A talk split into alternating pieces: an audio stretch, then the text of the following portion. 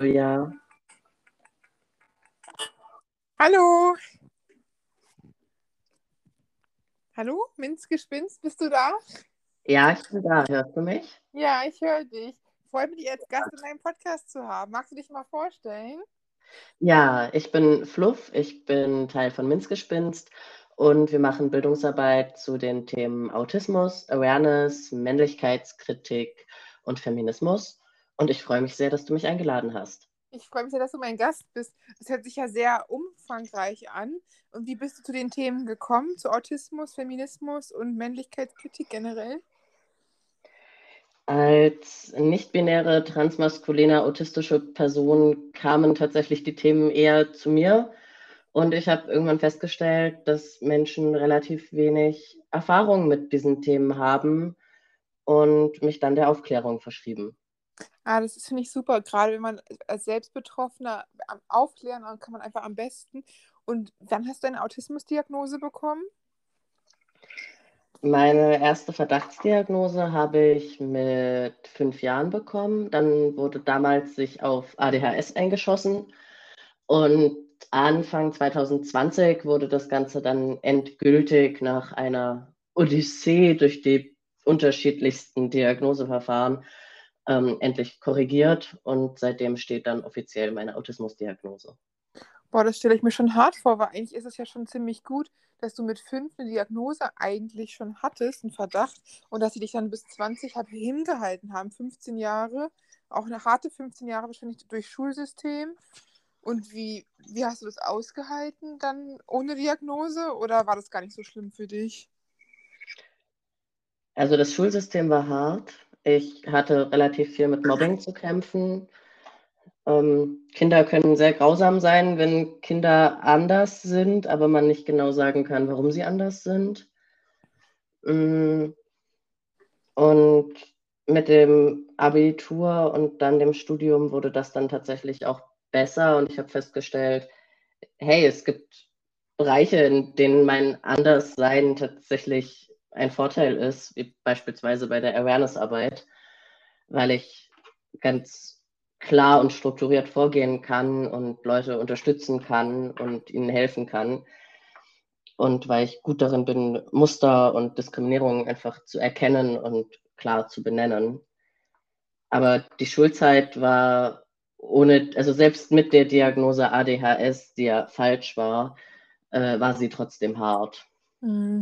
Ja, das glaube ich gerade als Mensch, der ein bisschen anders ist und gerade wenn man halt nicht sagen kann, wenn man es auch nicht sieht, wie Down-Syndrom beispielsweise, dann ist es für Menschen, die etwas anders sind, schon sehr hart.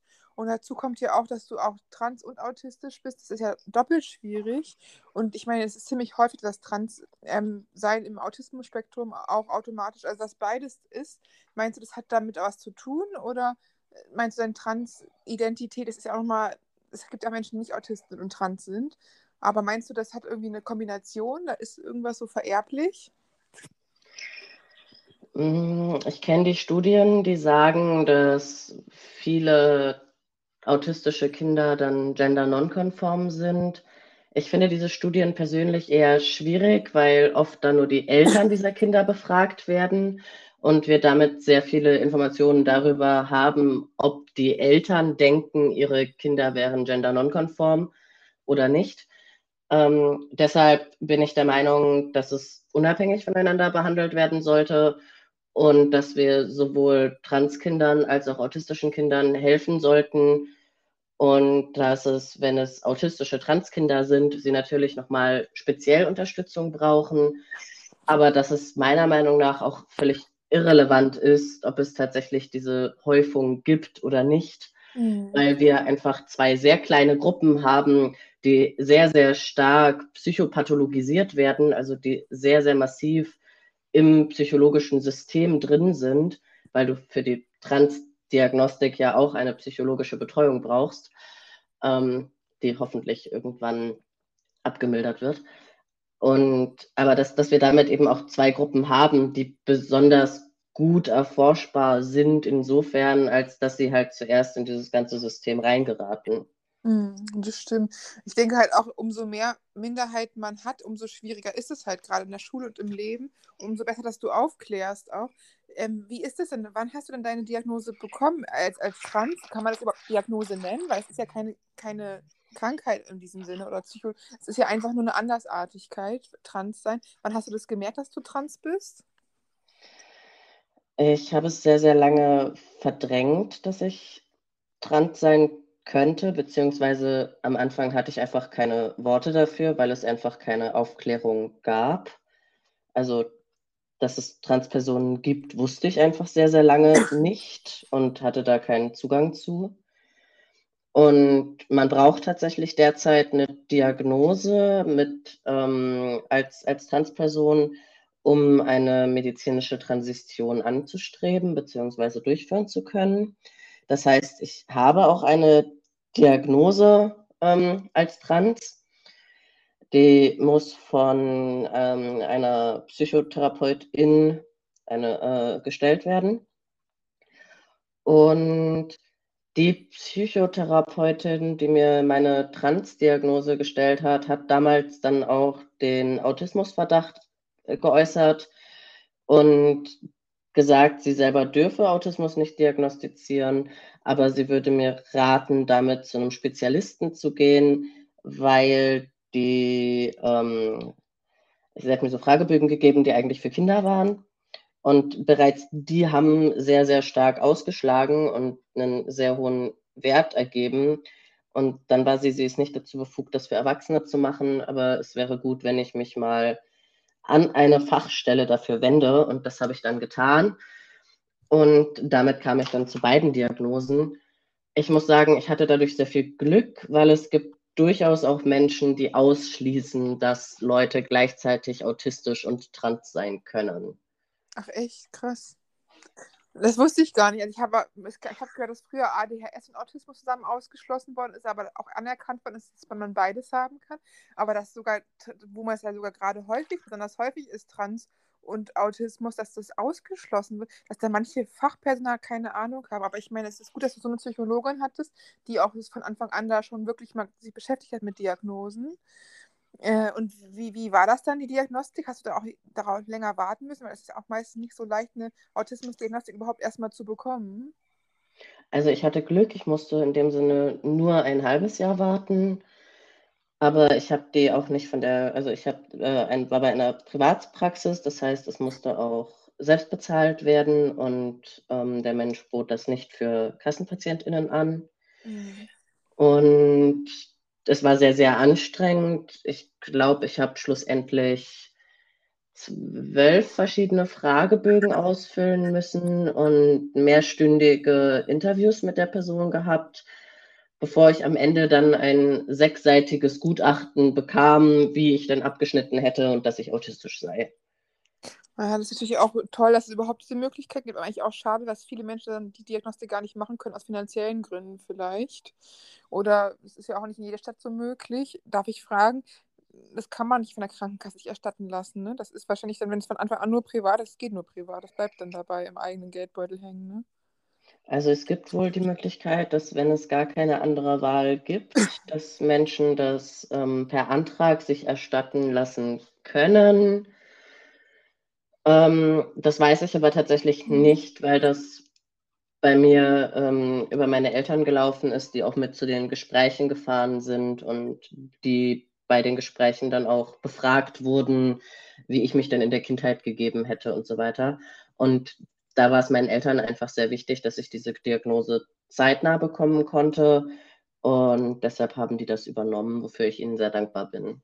Das ist auch toll, dass du auch offene Eltern hast, weil manche Eltern, die verschließen auch die Augen und wollen nicht sehen, dass das Kind vielleicht ein bisschen anders ist und dass deine Eltern dir da auch geholfen haben, mich unterstützt haben. Hast du dann auch familiären Background, wo auch vielleicht Autismus oder so oder Autismusverdacht besteht? Gibt es da bei dir in der Familie jemanden? Also seitdem ich meine Diagnose habe, ähm, merkt der Rest der Familie deutlich mehr, wer eigentlich das auch noch alles sein könnte. Und also, lassen Sie sich auch testen oder äh, testen lassen? Gerade bei meinem Vater und bei meinem Großvater ähm, merken die, dass es wahrscheinlich aus der Seite der Familie kommt. Aber bei beiden ist bisher nicht das Bedürfnis danach, das irgendwie als offizielle Diagnose festzumachen, weil mein Vater sagt, er hat jetzt über 50 Jahre ohne Diagnose gelebt. Die Diagnose würde ihm auch nichts mehr bringen. Mhm. Ähm, und es ist halt trotzdem sehr, sehr viel Geld, der, die mhm. da für diese Diagnostik ausgegeben werden müsste. Und er sagt, für, sie, für, für ihn lohnt sich das nicht, aber äh, die Ähnlichkeiten sind auf jeden Fall vorhanden. Ja, das ist ja ziemlich häufig, dass Neurodivergenz wie ADHS oder Autismus irgendwie weiter vererbt werden. Und ja, es ist ja einfach toll, dass man auch so ein bisschen das Gefühl hat, man ist nicht ganz allein. Da finden jetzt auch andere irgendwie Ähnlichkeiten haben, wenn man davon toll sprechen kann. Aber ich glaube, diese so ganz alleine, der außerirdische sein, ist immer mit einer der schwersten Sachen. Und ähm, gerade zur Transition nochmal, wie, wie hat es dann, hat es dann lange gedauert, bis du trans du hast ja, nimmst ja Testosteron, das hört man ja auch an der Stimme. Hast du auch noch andere Sachen gemacht? Du bist ja auch genderfluid, das ist ja so zwischen den Geschlechtern. Ist das der Unterschied zwischen Trans sein oder ist es im Transspektrum oder? Also für mich ist meine Nichtbinarität auf jeden Fall Teil davon, dass ich trans bin, weil ich auch als nichtbinäre Person nicht das Geschlecht bin, das mir bei Geburt zugeordnet wurde. Mhm. Ähm, ich unterscheide es dann in binäre Transpersonen und in nicht-binäre Transpersonen. Ich würde mich persönlich tatsächlich wirklich zwischen den Geschlechtern verorten und ein wenig herumschwappend, äh, weiß aber auch, dass andere Transpersonen das für sich selbst anders definieren. Und naja, nach acht Jahren Verdrängen ging es danach relativ schnell. Also als, als ich erstmal anerkannt habe, dass ich keine Frau bin, ging danach alles sehr, sehr schnell. Und ich habe tatsächlich meine Transition im Eiltempo angestoßen. Mhm. Offensichtlich haben acht Jahre, in denen ich es verdrängt habe, gereicht, dass es äh, gut gereift war und dann nur noch äh, durchgeführt werden musste. Also danach habe ich auch kaum noch mehr gezweifelt. Mhm. Was hast du da gemacht? Also du nimmst Testosteron jetzt regelmäßig und was hast du noch gemacht, verändert? Ähm, ich nehme Testosteron, ich habe meinen Personenstand ähm, angepasst, ich habe meinen Vornamen angepasst und ich äh, plane gerade eine Brustoperation, aber keine Mastektomie, sondern eine Brustverkleinerung. Mhm. Auch aus Schmerzgründen, weil ich chronische Rückenschmerzen habe. Und wie ist das, wenn du unterwegs bist? Wirst du eher als Frau oder als Mann gelesen? Das kommt darauf an. Das, das hängt mittlerweile mhm. sehr davon ab, wie die Personen mich lesen und was ich anhabe. Und in vielen Fällen ähm, tatsächlich werde ich teilweise auch einfach als Transfrau gelesen, mhm. weil ich den Bartwuchs habe und trotzdem mich feminin kleide und dass so der Nachteil daran ist, dass Menschen mittlerweile wissen, dass Transpersonen existieren.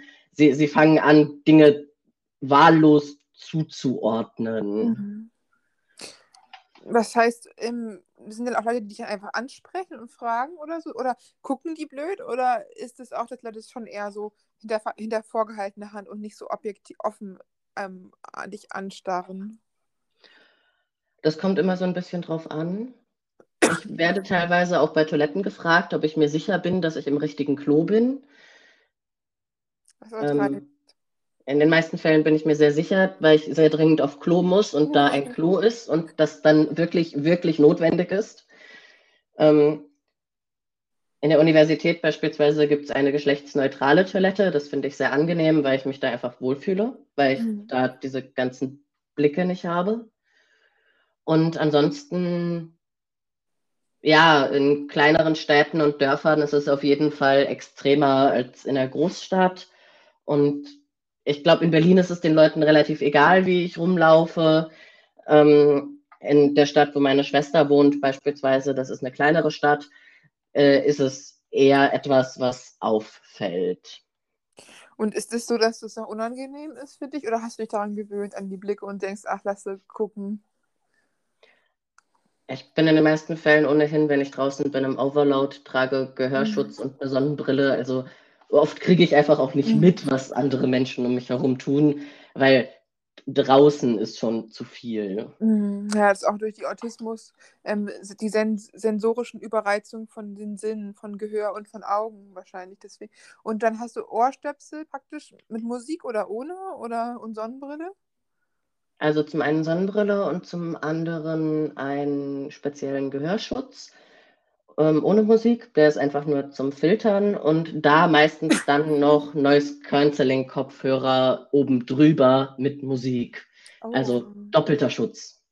Und ist es denn auch dann, dass es teilweise vielleicht so ist, dass du gar nicht mehr so viel mitbekommst vom Straßenverkehr oder so? Oder ist das nicht so das Problem? Dafür habe ich zum Glück eine persönliche Assistenz. Ich bin pflegebedürftig und habe einen Pflegegrad und bin in den meisten Fällen sehr davon abhängig, dass äh, mich diese Person von A nach B bringt, weil ich das alleine meistens nicht schaffen würde. Und Pflegebedürftigkeit äh, Grad ist wahrscheinlich dann gemessen an, na, aufgrund der Autismusdiagnose oder braucht man da noch einen extra Behinderungs, ich weiß nicht, wie man das nennt, ähm, Behinderungsausweis, dass man überhaupt so einen Pflegegrad bekommt oder ist unabhängig voneinander? Ähm, die Schwerbehinderung, also der Grad der Behinderung und ab 50 ist man schwerbehindert und die Pflegebedürftigkeit werden unabhängig voneinander so. äh, beantragt. Das eine läuft über die Pflegekasse, die die Krankenkassen angegliedert sind und das andere läuft über das Sozialamt. Aber das ist natürlich auch ganz schön schwierig und wahrscheinlich für Menschen, die dann sowieso erstmal überfordert sind mit der neuen Diagnose und gar nicht wissen, wo sie sich überall so ranhalten ähm, können dann. Hast du da irgendwie Hilfen bekommen oder hast du das alles selbst recherchiert, dass du wusstest, wo du hingehen musst, Pflegekasse, Sozialamt? Ich hatte tatsächlich Glück, dass mir andere Leute geholfen haben und dass wir in Leipzig ähm, die Möglichkeit haben, mit einer unabhängigen Teilhabeberatung auch über Leipzig und Autismus, äh, dass ich da die Möglichkeit hatte, dass ich sehr gut beraten wurde und sehr viel Unterstützung bekam, was Hinweise anging, wohin ich mich wenden kann und welche Möglichkeiten es überhaupt gibt. Aber es war trotzdem ein beeindruckender bürokratischer Aufwand. Ja, das glaube ich, gerade wenn man eh überreizt ist vom ganzen Leben und der Diagnose und dass man dann überhaupt dafür kämpfen muss, ist auch wieder irre anstrengend. Du hast ja auch gesagt, du hast einen, praktisch einen Pflege, äh, einen, einen Assistenten. Wie ist das? Wer ist das? Ist das äh, eine, eine Vertrauensperson von dir oder? Ja, in meinem Fall läuft das über pflegende Angehörige. Das bedeutet, dass meine eine Beziehungsperson, ich lebe polyamor, ähm, dann auch meine Assistenz ist und wir damit das auch so geklärt haben, dass er sein Job ist es, sich um mich zu kümmern und mein Job ist es, selbstständig mit Minzgespinst zu sein und äh, Geld zu verdienen, mhm. weil ansonsten wäre weder das eine noch das andere nicht möglich. Aber es ist toll, dass ihr euch da auch so unter gegenseitig unterstützen könnt. Und wie ist das, ähm, dein, du hast gesagt, du lebst Polyamor, ist das, ähm, wie heißt, heißt man, hat, liebt mehrere Menschen oder man hat, hat eher freie Liebe? Wie kann man das verstehen? Also zum einen, ich bin aromantisch, das heißt, das ganze romantische Anziehung und sich verlieben Ding ist für mich sowieso eher ähm, etwas, das ich nicht unbedingt verstehe. Aber bei uns ist das so, dass wir beide mehrere Menschen haben, die uns sehr wichtig sind und mit denen wir enge, in dem Sinne auch vertrauensvolle Beziehungen führen. Und das heißt, dass man praktisch, ähm, ihr seid ja auch verheiratet, du hast ja auch geheiratet dieses Jahr im Mai, herzlichen Glückwunsch nachträglich nochmal, äh, dass ihr praktisch das Paar seid, wo auch keiner so zwischenkommt und die anderen Beziehungen sind so nebenher oder, oder wie ist es? Mm, bei uns ist es eher so, dass wir sehen, dass wir unterschiedlich Verantwortung füreinander übernehmen. Aber das bedeutet nicht, dass die anderen Beziehungen weniger wert sind oder zurückstecken müssen, sondern es ist vor allen Dingen eine Frage der Zeit und der Kapazitäten. Äh, aber wir machen das ohne Machtgefälle. Also mhm. die anderen Menschen sind nicht, die müssen sich da jetzt nicht in irgendeiner Form unterordnen oder sowas, sondern die sind in dem Sinne gleichberechtigt, aber durch die äußerlichen Umstände sind es natürlich unterschiedliche äh, Möglichkeiten, die man da in irgendeiner Form haben kann. Und sind dann die anderen auch wahrscheinlich vielleicht wechselnd oder sind die auch schon länger bei euch? Oder ist es, hast du da ein, zwei Partner und er dann nochmal ein, zwei Partner? Oder sind, ist das immer ganz unterschiedlich oder schon eher feste Beziehungen zu den anderen auch? Das ist tatsächlich so ein bisschen variabel. Also wir haben beide jeweils eine Person, die uns sehr wichtig ist und mit der wir relativ viel Zeit verbringen. neben unserer Beziehung. Und ansonsten daten wir. Aber dann kommt es immer darauf an, ob die Menschen bleiben oder nicht bleiben oder ob sich da was mehr entwickelt oder nicht. ähm. Und aromantisch, das hört sich auch so ein bisschen an, dass es vom Autismus-Spektrum sein könnte. Es hat vielleicht nicht alle Autisten, aber bestimmt einige. Dass du sagst, das ist, dann hast du, was, was genau kannst du, verstehst du unter aromantisch? Also meine Aromantik habe ich in dem Text Topfpflanzenliebe, in dem Buch Asexualität und Aromantik unsichtbar gemacht, ähm, dargestellt. Ich mag Menschen in meiner Umgebung, ich pflege sie, ich dünge sie, ich gieße sie, also ich behandle sie wie meine Topfpflanzen. Aber es ist für mich nicht absolut schrecklich, wenn Beziehungen in die Brüche gehen oder eine Pflanze stirbt oder ich eine verschenke oder so etwas. Ähm, aber ich glaube nicht, dass das direkt etwas mit Autismus oder Nicht-Autismus zu tun hat, weil es ja auch sehr viele Menschen gibt, die nicht autistisch sind, mhm. aber gleichzeitig ähm, auf dem asexuellen und oder aromantischen Spektrum. Mhm. Das sind ja auch zwei unterschiedliche Dinge. Äh, ich glaube, soweit ich das verstanden habe, ist asexuell, dass man äh, Menschen romantisch äh, äh, lieben kann, aber sexuell sich zu niemandem so hingezogen fühlt. Und aromantisch ist, dass man Menschen schon auch so körperlich näher kommen kann, aber nicht so diese extreme, überschwängliche romantische Liebe, wie man sie sich vorstellt hat, oder? Ist das nochmal ein bisschen anders? Mm, ich würde sagen, vereinfacht ausgedrückt hast du recht. Äh, ich beispielsweise bin allosexuell, also nicht asexuell, aber aromantisch. Und meine Beziehungsperson, meine eine, ist demisexuell, fühlt sich also nur dann zu Menschen hingezogen, wenn bereits eine tiefe emotionale Beziehung besteht ähm, und ist aromantisch. Aber man kann natürlich auch allosexuell und aromantisch oder alloromantisch und asexuell oder asexuell und aromantisch äh, sein. Aber um, für das Thema würde ich dann tatsächlich auch einfach ähm, Ace A Revolution auf Instagram empfehlen die zum einen dieses Buch herausgebracht haben und zum anderen auch sehr, sehr viel gute Aufklärungsarbeit über Asexualität und Aromantik machen. Das hört sich sehr interessant an. Ich habe mich da jetzt auch nicht so, also dass ich das jetzt so perfekt können, sagen könnte wie du, das hört sich sehr interessant an. Äh, und hast du das dann auch irgendwann im Laufe des Lebens erst gemerkt, dass du aromantisch bist? Oder kam das auch schon von, von Anfang an, dieses Gefühl da? Oder hast du das gemerkt, erst irgendwann gemerkt, andere empfinden das anders als du? Also zum einen habe ich daran gemerkt, dass bei mir Beziehungen oft in die Brüche gegangen sind, weil ich den Menschen nicht genug geben konnte oder sie andere Dinge von mir erwartet haben, als ich geben konnte.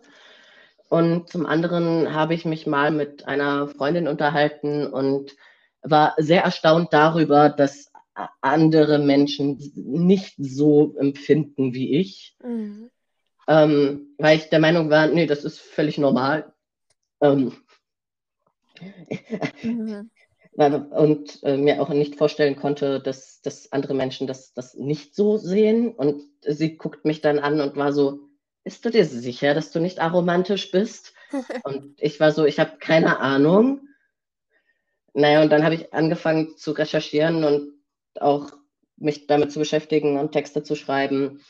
Und äh, dann eben auch meinen Beziehungsmenschen gefragt, von wegen, warum funktioniert denn unsere Beziehung eigentlich so gut? Und er guckt mich völlig verdutzt an. Ich bin aromantisch as fuck. Ich dachte, du wüsstest das.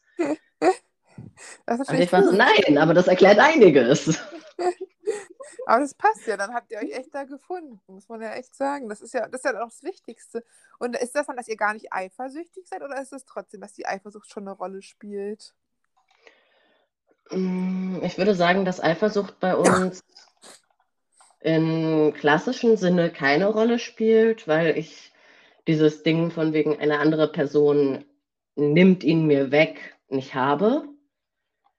Mm, aber Eifersucht im Sinne von, dass beispielsweise Bedürfnisse nicht erfüllt werden oder Teile von uns Angst haben, dass wir in irgendeiner Form damit nicht zurechtkommen. Oder bei mir ist es weniger Eifersucht im emotionalen Sinne, doch, sondern vor allen Dingen ein, ich bin autistisch, ich mag es nicht, wenn meine Routinen gestört werden. Und neue Menschen, die in irgendeiner Form dazukommen, sind grundsätzlich eine Katastrophe für alle Routinen. Ja, Und wie ist das dann? Ähm, habt ihr da gewisse Absprachen oder so, dass man beispielsweise, ich weiß nicht, wohnt ihr zusammen oder habt ihr dann, dass ihr sagt, ihr dürft keine in die gemeinsame Wohnung mitbringen? Oder ist das da, weißt du, bestimmt als gerade als Autist, dass man da neue Menschen dann sieht, nicht so toll in der Wohnung? Oder ist das, ähm, seid ihr da völlig offen? Also bei uns ist es tatsächlich so, die Wohnung ist datingfreie Zone im Sinne von, wir nehmen das erstmal als datingfreie Zone hin, aber wenn dann man beispielsweise sich gegenseitig kennenlernen möchte oder es irgendwie wichtige Gründe gibt, warum eine andere Person mit in die Wohnung soll, kann das nochmal extra besprochen werden. Aber damit ist es erstmal ein klares Ding von Nein, aber es gibt Ausnahmen. Mhm. Ähm, und es muss eben viel drüber geredet werden und auch vor allen Dingen geplant werden. Mhm. Äh, spontane Dates sind hier nicht möglich. Ja, das kann ich auch verstehen. Das ist ja auch euer, euer privates, Privatsphäre. Und wie ist das dann, dass ihr so, habt ihr dann auch feste Termine mit eurem, ihr habt ja jeder einen noch näheren Beziehungspartner, dass ihr da sagt, ihr habt richtig so durchgetaktet, jeder, jeden Dienstag und Donnerstag seht ihr die anderen noch? Oder ist das irgendwie, die Woche wird abgesprochen oder ist das schon ein bisschen spontaner? Also bei mir ist es beispielsweise so, dass ich weiß, dass ich Anfang Juli ein Wochenende mit, meiner, äh, mit, mit einer Person, die mir sehr wichtig ist, verbringe. Und wir jetzt gerade schon für Oktober planen, weil wir beide relativ viel unterwegs sind. Und bei meinem Herzmenschen ist es so, dass die beiden versuchen, grob alle zwei, drei Wochen sich einen Termin zu machen, wann sie sich sehen können. Aber dadurch, dass ich mit Minzgespinst halt auch relativ viel unterwegs bin, ähm, und die Partnerperson meiner Partnerperson in der Pflege arbeitet, müssen wir halt auch einfach ein bisschen Terminkalender vergleichen und gucken, dass wir alles unterbringen. Und das ist der schwierigere Part daran. Ja, das glaube ich. Gerade als Selbstständige ist ja alles auch ähnlich vielleicht unter Corona-Bedingungen jetzt und so. Und das ist ein bisschen besser als vorher, als vor zwei Jahren. Aber wie hast du denn überhaupt, kamst du dazu Minzgespinst auf den Namen und auf den Namen Fluff? Hast du das auch irgendwie eine Geschichte oder? Fluff ist mir tatsächlich zugelaufen. Ähm, zugelaufen? Wie ein Hund hört ja, sich das an. ähm, das, das, irgendwann haben Menschen angefangen, Social-Media-Namen von mir abzukürzen. Aus Wolkenfluff wurde dann halt Fluff und Fluff ist geblieben. Und irgendwann habe ich angefangen, auf Fluff zu hören, weil Leute das halt als Spitznamen benutzt haben und dann blieb der halt. Und an Minzgespinst ist eine andere Freundin von mir schuld, ähm, weil ich liebe Minze und ich liebe minzige Dinge. Mhm. Und ich liebe so Zuckerzeug und ich habe ja auch die Zuckerwatte als Logo. Und naja, Zuckerwatte ist auch nichts anderes als ein Gespinst und Gespinste sind miteinander verbundene Fäden. Und das, was ich machen möchte, ist Wissen miteinander zu verweben und Leuten weiterzugeben und damit schlussendlich ein Gespinst des Wissens zu bilden. Naja, und dann war bei ihr halt das Ding von, nenn es doch Minzgespinst. Ja, und ich dachte mir so, oh mein Gott, das ist eine großartige Idee. Ich, ich nenne es Minzgespinst und ja. Das finde ich schön, ist auch tiefgründig mit dem Wissen verweben. Auf jeden Fall eine schöne Sache. Ähm, aber ich weiß ja nicht mehr, ist denn Fluff auch als Name so anerkannt? Du hast ja auch gehört, hast deinen Personenstand geändert.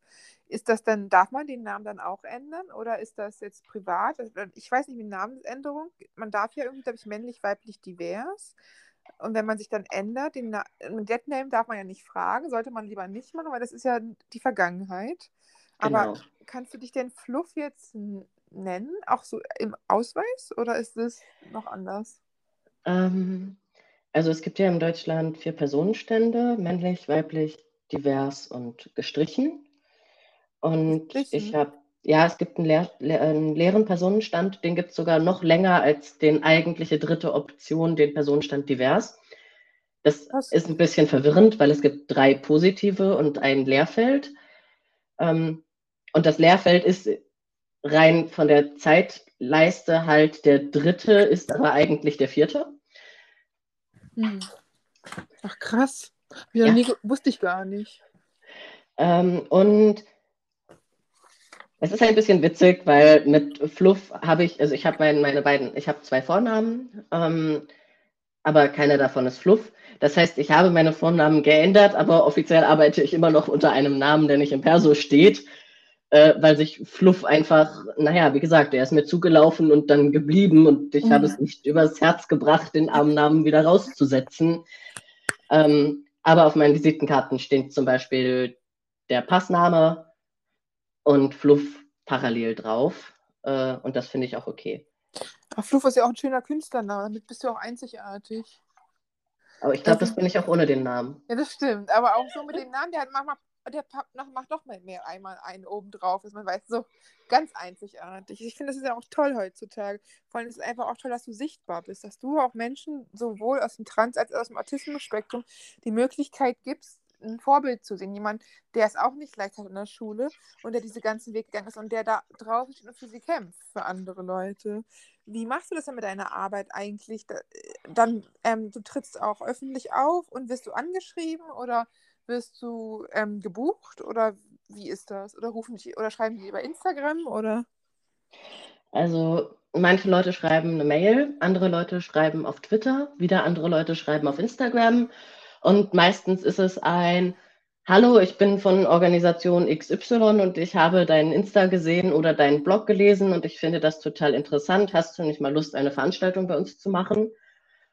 Und ja, dann fahre ich dahin oder mache das online und kläre Menschen auf und biete eben auch Lösungen für Unternehmen an, die auch außerhalb vom Juni, vom Pride Month ihre Unternehmen inklusiver haben wollen, die sie gerne mehr wissen würden, die festgestellt haben, dass es beispielsweise neurodivergente MitarbeiterInnen gibt, aber sie nicht wirklich wissen, was jetzt damit passieren soll. Ähm, und damit ist meine Arbeit so ein bisschen, ja, ich, ich will es zum einen für die Leute, die nach mir machen, kommen, leichter machen und zum anderen auch einfach jenseits von guten Wünschen auch Dinge einfach konsequent ändern, mhm. weil äh, Regenbogenlogos sind ja gut und schön, aber ich habe lieber die Möglichkeit, meinen Namen auch wirklich im Bedienfeld einzugeben oder eine Anrede auszuwählen, die nicht männlich oder weiblich ist. Mhm. Das verstehe ich. Und wie ist das mit der Rückmeldung da? Sind dann auch Unternehmen, die dann direkt eine Rückmeldung geben? Oder gibt es dann Fragen oder manchmal auch unangenehme Fragen aus dem Publikum? Es sind ja auch viele Menschen, die vielleicht gar keinen Kontakt vorher dazu hatten, oder? Also die meisten Veranstaltungen, die ich mache, haben ein sehr positives Feedback. Und die Leute laden mich ja auch ein, weil sie mhm. mehr darüber erfahren wollen, weil sie mit einem positiven Mindset in die Situation hineingehen. Ähm, also das Schlimmste, was ich erlebe, sind Leute, die sagen, ich wusste davon vorher noch gar nichts und jetzt weiß ich ein bisschen mehr. Danke dafür. Und die meisten Veranstaltungen, die ich mache, sind eben auch eher niedrigschwellig konzipiert im Sinne davon, dass ich sie halt nicht für Leute aus der Community mache, obwohl ich auch Empowerment-Veranstaltungen mache. Da geht es dann eher darum, diese Welt ist laut und schnell und voll und viel. Wie wollen wir damit umgehen? Aber das ist dann eben, die Leute kommen mit einem anderen Wissensstand und einem anderen Mindset auch rein. Mhm. Aber es finde ich toll, dass du das so machst und dass du auch offen auf Bühnen sprichst. Das ist ja auch nicht so leicht. Gerade als Mensch mit Mobbing-Erfahrung ist es ja noch schwerer, sich jetzt den Mund aufzumachen und sich auf eine Bühne zu stellen und so. Ist es denn im Internet, dass da auch mal blöde Kommentare kommen oder auch eher Community, die wirklich Interesse hat und die auf deiner Seite ist? Beides. Also ich meine, es ist das Internet. Mhm. Ich bin trans und behindert mhm. und habe Tattoos und liebe High Heels und Make-up. Ich glaube, ich biete einfach genug Projektionsfläche für alle Leute, die in irgendeiner Form negative Dinge loswerden wollen. Ähm, aber ich hoffe einfach darauf, dass die Menschen, die diese Interesse daran haben, sich weiterzubilden, die Interesse daran haben, diese Welt auch zu einer besseren und einer inklusiveren zu machen, einfach mehr werden, auch wenn mhm. es sich manchmal im Internet nicht so anfühlt. Aber ich frage mich halt auch immer, ich meine, Leute, die dich jetzt nicht kennen und keine Ahnung haben, und äh, sollen sie halt im, best, äh, im schlimmsten Fall halt einfach nichts sagen. Ne? Aber dass sie sich dann auch trauen, eine fremde Person wie dich da zu beleidigen, also das ist einfach auch, da fragt man sich auch, was mit den Leuten nicht richtig ist. Ne? Ist das denn regelmäßig oder häufiger? Kannst du sagen, weil nicht jeder zehnte Kommentar ist negativ oder kann man das gar nicht so statistisch sagen? Mm, es kommt so ein bisschen drauf an. Instagram ist grundsätzlich eher positiver als Twitter. Mhm. Aber Hass kommt in Wellen. Also ich merke das dann tatsächlich bei mir vor allen Dingen auf dem Blog, wenn ich, wenn ich Kommentare bekomme, weil die Blogbeiträge geteilt wurden. Da ist dann auch von Mord oder Vergewaltigungsdrohungen äh, einiges teilweise schon dabei gewesen. Hast du es angezeigt? Aber, nein, ich mhm. würde damit nicht zur Polizei gehen, weil ich die Erfahrung gemacht habe, dass die in den meisten Fällen nicht hilfreich ist. Ah, das ist ja wirklich, ich meine, du machst, tust niemand was zu Leide. Du hast es nicht leicht als Trans-Person und Autist. Du hast mehrere und dass man dann Leuten, die es eh schon schwer haben, die sich trotzdem für andere einsetzen, der Mord und Vergewaltigung an Hals wünscht. Also irgendwo hört es auch auf. Muss ich echt sagen. Das ist ja krass. Und dann hast du, hattest du denn schon mal so eine schlechte Erfahrung mit der Polizei dann in der Vergangenheit gemacht, oder?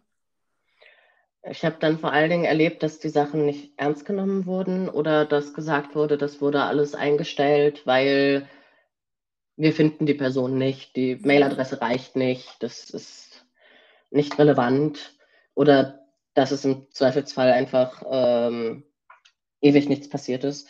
Deshalb, ich würde durchaus Sachen wie beispielsweise Hass melden oder Hate-Eid. Mhm ähm, empfehlen, aber für mich selber habe ich entschieden, den Großteil davon einfach zu löschen und zu ignorieren äh, und mich damit auch, also ich möchte mich auch von diesen Leuten einfach nicht einschüchtern lassen. Mhm.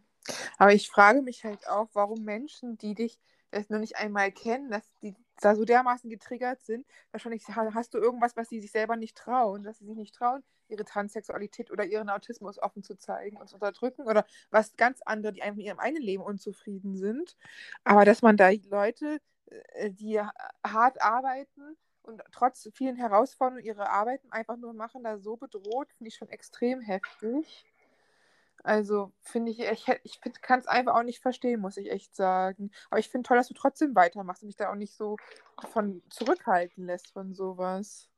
Aber kannst du denn sagen, wie oft sowas schon ungefähr war? So krasse Bedrohung für Leib und Leben, richtig? Ist es so zwei, dreimal gewesen oder schon häufiger? Also zum einen würde ich dir widersprechen. Ich mhm. denke, dass Menschen nicht autistisch oder mhm. transgeschlechtlich sein müssen oder das zu verstecken, weil das, mhm. das klingt immer so, wie das sind ja eigentlich Leute aus eurer Community, ja, die ja, sich ja. aber nicht trauen, sich zu outen und euch deshalb hassen.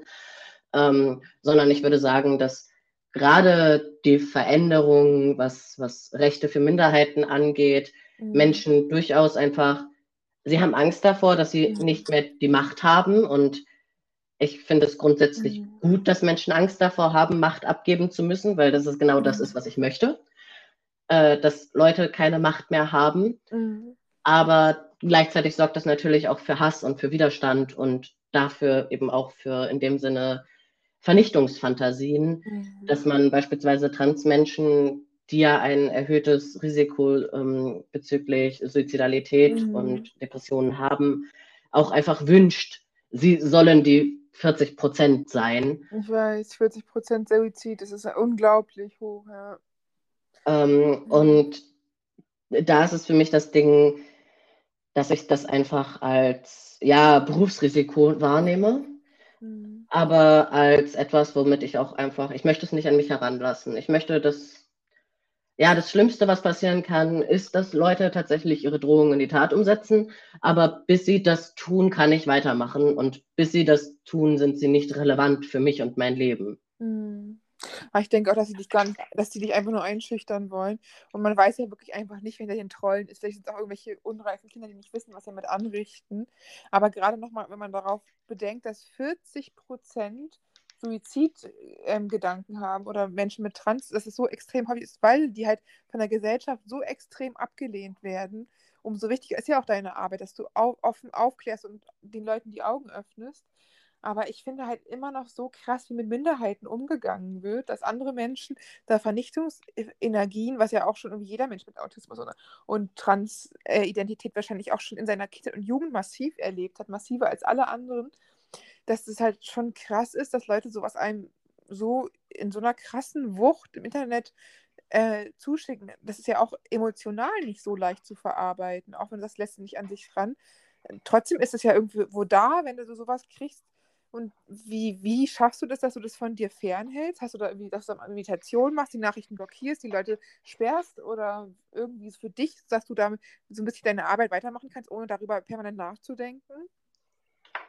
Mm, eine Mischung aus Selbstfürsorge, Meditation, Psychotherapie und Abgrenzungsübungen und eben ähm, ich mag bei Instagram und auf meinem Blog, dass ich einfach Dinge löschen kann. Ich mhm. muss mir das nicht ansehen und ich muss vor allen Dingen nicht, dass andere Leute sich das ansehen, die mit einem positiven Mindset in den Blog hineingehen und dann einfach Hass und sowas lesen müssen. Das möchte ich nicht. Deshalb werden auch alle Beiträge, die beim Blog äh, eingereicht werden, alle Kommentare äh, per Hand freigeschaltet oder eben auch nicht.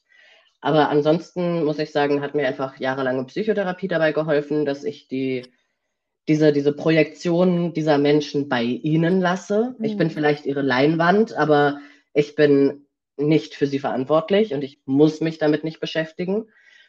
Und um meinen Therapeuten zu zitieren, es ist völlig okay, aus der Reihe zu tanzen und sie machen das sehr gut. Das ist doch schön. Es ist auch toll, dass du jemanden gefunden hast, der dir da so gut hilft. Und, aber du hast ja auch selber schon eine gute Fürsorgeroutine für dich entwickelt. Und dass du auch diese, diese Kraft hast, weiterzumachen. Hattest du denn auch schon mal irgendwann den Gedanken oder so, dass du, du kannst nicht mehr oder du willst nicht mehr oder überlegt, dass du das nicht so hauptberuflich weiterführst, sondern nur noch nebenberuflich, wegen diesen ganzen Sachen? Ich glaube, selbst wenn ich es nebenberuflich machen würde, würde das nicht weniger werden, weil mhm die Zeit, die ich damit reinstecke, ja völlig irrelevant ist für die Zeit, die andere Leute in ihren Hass stecken. Mhm. Ähm, aber meine Güte, du, du fragst eine autistische Person, ob die Person schon mal die, das Ding hat, dass sie nicht mehr kann. Ja, regelmäßig, äh, zweimal die Woche. Das aber weniger wegen ähm, äußerlicher Dinge, sondern primär, weil ich manchmal das Ding habe von, Scheiße, wo sind meine Routinen? Hilfe, alles ist zu viel und ich auch gerne mal äh, unterschätze, wie anstrengend mein Leben ist. Aber da bremst mich eher die persönliche Assistenz und das sehr gut. Und äh, das ist, aber das hat eben weniger mit, mit, von, mit Kommentaren von außen zu tun, sondern mehr damit, dass ich äh, meine Löffel nicht unbedingt gut zähle. Ja, die Löffeltheorie, die kenne ich auch. Da hast du ja auch nochmal einen Blogbeitrag gemacht. Finde ich auch super, dass man das halt einfach mal den Leuten so bewusst macht, was das Leben für behinderte Menschen ist. Magst du die nochmal kurz für die Hörer erklären? Ähm, die Löffeltheorie kam von einer Person mit ähm, Lupus und die Person hat in einem Café die ganzen kleinen Löffel gesammelt und äh, sie ihrer Freundin in die Hand gedrückt, weil die Freundin fragte, wie ist jetzt eigentlich Leben mit Lupus? Und dann jede Aktivität, die du am Tag tust, kostet einen Löffel. Und die Freundin fing an, ja, ich stehe auf und ich wasche mich und ich putze mir die Zähne und die andere Person war so, stopp. Du stehst auf, ein Löffel. Du wäschst dich, ein Löffel. Du putzt dir die Zähne, ein Löffel. Und damit wurde dann halt auch sichtbar, dass viele behinderte Menschen einfach und chronisch kranke Menschen einfach das Problem haben, wir müssen unsere Energie nochmal deutlich bewusster wahrnehmen als nichtbehinderte und chronisch gesunde Menschen, mhm. weil wir das Problem haben, dass unsere Energievorräte sehr, sehr, sehr viel mehr begrenzt sind. Und teilweise wurde das eben noch erweitert über Messer und Gabeln, ähm, Gabeln finde ich ganz schön, weil wenn du so eine Fleischgabel im Oberschenkel stecken hast, dann sehen andere Leute, dass das Energie kostet. Ähm, und wenn du sie rausziehst, dann kann das halt heilen. Aber solange sie da drin steckt, geht halt nichts anderes. Ähm, und Messer sind einfach das, das Äquivalent zu, ich kann eigentlich nicht mehr, aber ich muss noch irgendwie nach Hause kommen. Also schnetzle ich mich einfach jenseits meines Energievorrates irgendwie dadurch. Und äh, zu dem Blogpost habe ich auch sehr viele positive Resonanz bekommen von Leuten, die gesagt haben, ja, und auch mit der Erweiterung von Messern und Gabeln verstehe ich jetzt endlich, was eigentlich bei mir los war. Mhm. Ich meine, es ist ja auch vielleicht jemand für Lupus oder Asthma oder so, der kann vielleicht sich auch so einteilen, er hat seine zehn Löffel. Aber gerade bei jemandem mit Autismus, der muss ja auch erstmal selber erkennen, wie viele Löffel er überhaupt hat. Ne? Und wenn dann was Unvorhergesehenes kommt, wie weiß ich nicht, ein ultimativer Superlärm, da ist eine Baustelle und du musst daneben arbeiten, dann geht vielleicht gar nichts mehr und alle Löffel werden auf einmal aufgebraucht. Hast du denn da irgendwie so ein Gefühl inzwischen für, dass du weißt, wie viele Löffel du hast am Tag oder kann man das auch nicht sagen, weil da irgendwas dazwischen kommt und dass alle Löffel auf einmal verbraucht? Oder hast du denn so, eine, so ein Gefühl für dich entwickelt? Beides. Also meistens habe ich so ein relativ gutes Gefühl am Tag, was das für ein Tag ist, auch was das Schmerzlevel und so weiter angeht. Aber wenn dann beispielsweise mir an der Haltestelle ein Brillenglas aus der Brille fällt, dann ist der mhm. Tag gelaufen, mhm. weil dann geht einfach gar nichts mehr. Also das mhm. ist beides. Unvorhergesehene Dinge sind das, das Kryptonit äh, für, für alle Löffel. Äh, aber Und, ansonsten geht es mittlerweile oft ganz gut. Manchmal stelle ich auch einfach nach einem, nach Task oder nach einer Aufgabe fest, okay, scheiße, meine Löffel für heute sind erledigt, ich muss alles andere absagen. Ähm, aber zum Glück habe ich ja einen Job, in dem das ganz gut funktioniert.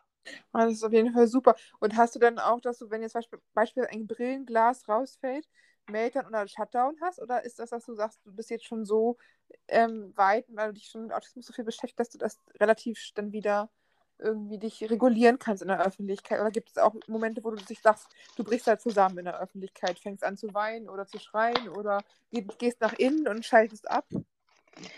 Als mir vor zwei Tagen das Brillenglas rausgefallen ist, habe ich die Assistenz noch anrufen können, Hilf mir sagen können und wurde dann nonverbal, konnte also nicht mal mehr sagen, wo ich bin.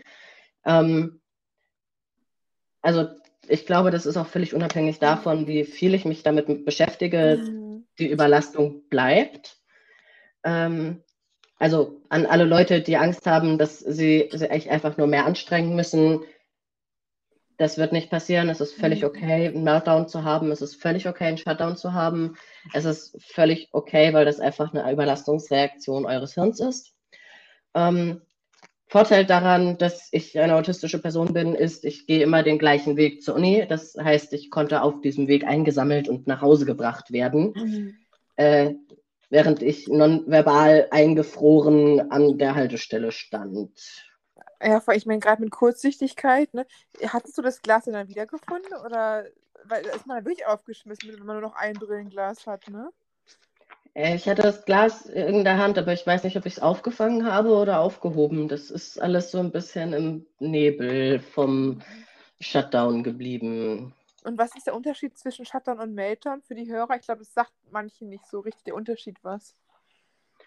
Ein Meltdown ist die exotherme Reaktion. Dabei geht die Energie nach außen. Und wird dadurch beispielsweise mit, mit Schreien, mit Weinen oder auch mit, mit, einer, mit einer Hyperverbalität, also dass alles ungefiltert nur noch raussprudelt, ähm, nach, nach außen abgeleitet.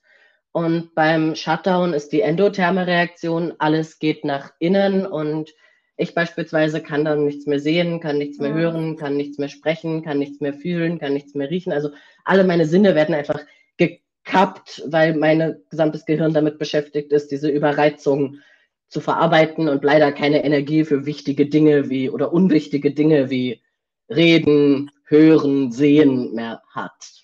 Das ist ja auch sehr beängstigend, wenn nicht mehr sehen kann oder hören kann. Ist es denn für dich, ähm, dass du Meltdown und Shutdown kennst oder dass du eher nur Meltdown hast? Oder ist es Wechsel? Oder kann, das kannst du auch nicht kontrollieren, was dann kommt, ne? Also bei mir beispielsweise ist es so, dass ich vor allen Dingen Markdowns nur zu Hause habe und in der Öffentlichkeit direkt in den Shutdown rutsche. Aber ich meine, ne, ich wechsle das gerade immer. Also das, das, dieses nach außen laut werden ist ja auch unangenehm unter Umständen für einen selber, ne? Also das heißt, du bist, bist in, der, in der Öffentlichkeit, dass du eher zusammenbrichst und zu Hause dann lauter wirst, oder? Ja, ich glaube, bei mir liegt das daran, dass mir auf durchaus auch traumatisierende Art und Weise mhm. beigebracht wurde, dass man in der Öffentlichkeit keinen Meltdown hat. Mhm. Deshalb wird der Teil, der eigentlich einfacher wäre, also der Meltdown für mich, weil er die Energie nach außen abgibt und nicht nach innen, mhm. ähm, wird einfach in dem Sinne übersprungen und es wird direkt nach innen abgegeben und ähm, nur bei mir einfach für mich selber zu verarbeiten gelassen. Mhm. Ähm, also deshalb finde ich es auch gut, wenn beispielsweise Eltern autistischer Kinder ihren Kindern ermöglichen, einen Meltdown zu haben und sie dafür nicht bestrafen oder auch die Gesellschaft sie nicht dazu bestraft, dass sie einen Meltdown haben. Ja, wahrscheinlich ist es natürlich auch, wahrscheinlich ist es, wenn du laut bist, für die anderen eher so erstmal befremdlich. Aber wenn du nach innen abschaltest, ist es ja noch schlimmer, wenn du nicht mehr sehen und nicht mehr hören kannst. Für dich persönlich, weil du kommst ja nicht mehr aus der Situation dann weg da alleine, ne? Genau. Aber ist natürlich, ist natürlich auch wieder, sieht, sieht das die, die Gesellschaft ein, dann Autisten, wenn die dann ab und zu mal da irgendwie ausgerastet oder durchgedreht, also überreizt waren und dadurch nach außen hin so gewirkt haben, als wenn sie durchdrehen, dabei einfach normale Reaktionen ihres Körpers hatten, dass es wirkt, als ähm, wenn sie irgendwie überdreht werden und keiner das versteht und dadurch die Menschen gezwungen werden, nach innen zu gehen und es dann noch mehr leiden. Das ist eigentlich sehr, sehr schlimm, sowas. Ja, deshalb bin ich der Meinung, dass bei mir ganz viel meiner Bildungsarbeit einfach auch darauf mhm. hinausläuft, dass ich Menschen beibringen möchte, wie Autismus funktioniert, mhm. damit es eben auch autistische Kinder und Erwachsene einfacher haben, weil sie das dann zuordnen können und weil sie dann einfach auch wissen für sich, was jetzt eigentlich los ist und wie ähm, das jetzt funktioniert und dass sie eben keine Wutanfälle haben, mhm. sondern dass das ähm, beispielsweise Markdowns und Shutdowns sind. Weil also, wir einfach auch Begriffe dafür brauchen, damit wir Leute unterstützen können. Und es ist auch eher ein Nervzusammenbruch als ein Wutausbruch. Und die, die Öffentlichkeit und die Menschen, die keine Ahnung haben, denken, dann kriegt jemand einen Wutausbruch. Und dabei bricht er gerade nervlich zusammen. Was natürlich schon ein ganz schön un krasser Unterschied ist. Und ähm, ich denke halt auch, dass vielleicht gerade kleinere Kinder oder auch manche Autisten einfach immer nach außen hin nach, äh, explodieren und nach innen das gar nicht so haben und man das jetzt halt von außen dann nicht versteht. Und würdest du dann halt wirklich den, er, den erwachsenen Eltern beibringen, dass sie die Kinder so lassen sollen, wie sie, wie sie sind? Oder ich denke, es ist halt auch unheimlich schwer, Leute, die es selber nicht haben, bei denen Verständnis zu erwecken. Aber ich finde halt einfach cool, dass du sowas machst, so eine Aufklärungsarbeit. Weißt du denn noch, dass es irgendwann bei dir was gewesen ist, dass dieser Punkt vom nach außen ausbrechen ins Innen zusammenbrechen, was das ausgelöst hat? Also mir beispielsweise war es nicht ein Punkt, sondern einfach ein, ein, ein, ein Prozess über Zeit. Ähm, weil Dinge nach außen, ich meine, ich würde es auch nicht als Nervenzusammenbruch bezeichnen, sondern halt mhm. wirklich als Überlastungsreaktion. Mhm. Und niemand möchte laute Kinder. Diese mhm. gesamte kinderfeindliche Gesellschaft möchte keine lauten Kinder. Mhm. Das heißt, gerade in dem Moment feminisierte Kinder werden noch viel mehr härter dafür mhm. sanktioniert. Und irgendwann natürlich auch autistische Kinder lernen und sie lernen aus Strafen selbstverständlich. Und deshalb finde ich es viel wichtiger zu sagen, nee Leute, das, das ist in Ordnung, weil das ist eine Möglichkeit des Hirns, damit schadensfrei umzugehen. Mhm. Am besten wäre es ja allgemein dafür zu sorgen, dass Menschen keinen kein Meltdown haben müssen. Aber wenn nur noch die Wahl zwischen Meltdown und Shutdown ist, ist einen Meltdown im Zweifelsfall zuzulassen energiefreundlicher, als einen Shutdown heraufzubeschwören. Hm, das stimmt.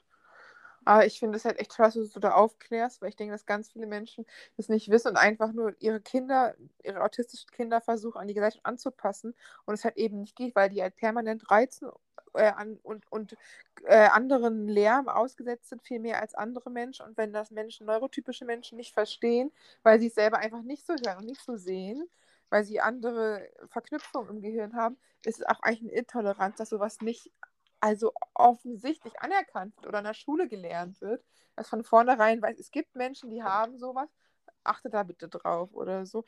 Machst du denn auch so Bildungsarbeit an Schulen oder hast du das vor? Äh, manchmal mache ich auch Bildungsarbeit an Schulen, derzeit vor allen Dingen im Bereich Transgeschlechtlichkeit. Aber ich habe auch schon äh, Workshops an Kitas gehalten im Bereich Inklusion mhm. und finde das ganz gut, weil damit auch das die professionell mit Kindern arbeitenden Menschen darüber aufgeklärt werden, welche Optionen es diesbezüglich gibt. Ähm, und ansonsten bin ich auch halt der Meinung, dass wir eben gerade dieses, dieses, wenn wir dieses Wissen verbreiten und wenn eben nicht nur die, die Eltern autistischer Kinder dieses Wissen verbreiten, sondern wir gesamtgesellschaftlich daran arbeiten, haben wir eben auch mehr Möglichkeiten, beispielsweise aus dem Werkstattsystem wegzukommen mhm. und machen wir uns nichts vor, eine reizarme Umgebung und Supermärkte ohne dauerhafte Schallbeschallung äh, machen halt das Leben nicht nur für AutistInnen leichter. Mhm, stimmt. Gerade weil ja auch AutistInnen, was Kommunikation und Umgang mit anderen Menschen zu tun hat, durchaus auch größere Schwierigkeiten haben als die meisten neurotypischen Menschen.